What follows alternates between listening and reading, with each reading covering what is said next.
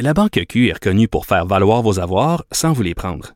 Mais quand vous pensez à votre premier compte bancaire, tu sais, dans le temps à l'école, vous faisiez vos dépôts avec vos scènes dans la petite enveloppe. Hmm, C'était bien beau. Mais avec le temps, à ce compte-là vous a coûté des milliers de dollars en frais, puis vous ne faites pas une scène d'intérêt. Avec la Banque Q, vous obtenez des intérêts élevés et aucun frais sur vos services bancaires courants. Autrement dit, ça fait pas mal plus de scènes dans votre enveloppe, ça. Banque Q. Faites valoir vos avoirs. Visitez banqueq.ca pour en savoir plus. Les effrontés. À Cube Radio et sur FCN, le commentaire de Geneviève Peterson avec Julie Marcoux. Cube Radio.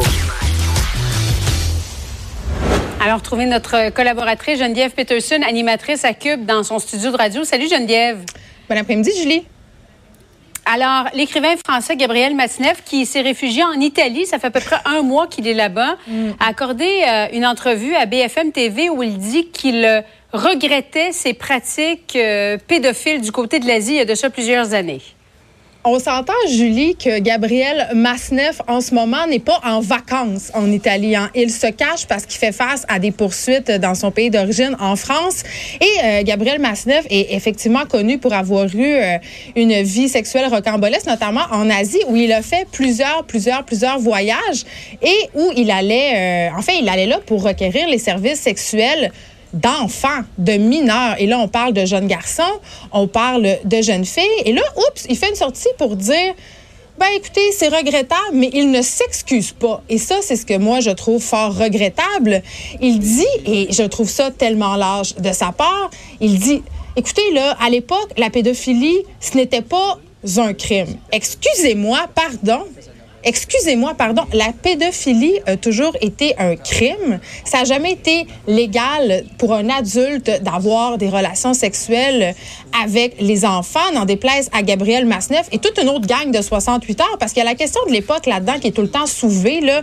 Euh, autour de mai 68, il y a eu une espèce de mouvement en France et ailleurs dans le monde où on a essayé de décriminaliser les relations sexuelles entre les adultes et les enfants, où on a essayé aussi quand même de rendre en fait, de faire accepter la pédophilie comme étant une orientation sexuelle. Donc, sans cesse, Gabriel Masneff et autres agresseurs sexuels du genre en reviennent à cet argument-là pour dire que dans leur temps, c'était pas grave, que dans leur temps, c'était pas un crime. À un moment donné, il faut en revenir Mais il n'est pas le seul à penser ça, à, à se réfugier derrière ce contexte-là. Geneviève, il y, a, il y a des- dizaines de milliers de personnes qui ont acheté ses livres.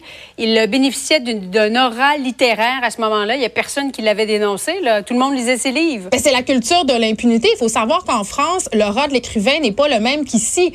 Les écrivains en France sont considérés quasiment comme des dieux. Ils bénéficient du soutien indéfectible de l'État. D'ailleurs, Gabriel Masneff vivait encore il n'y a pas si longtemps au crochet de l'État.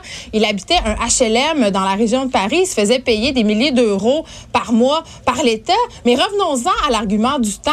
Est-ce que si j'ai tué quelqu'un il y a 40 ans, je l'ai moins tué? Est-ce que si j'ai fraudé ou volé des gens il y a 40 ans, c'est moins un crime? En matière de crime, il ne devrait pas avoir de délai de prescription, surtout pas en matière de crimes sexuels.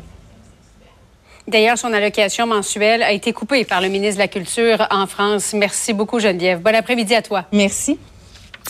De 13 à 15, Parlons de ce qui les s'est passé à effrontés. Québec hein, Cube il y a de Radio.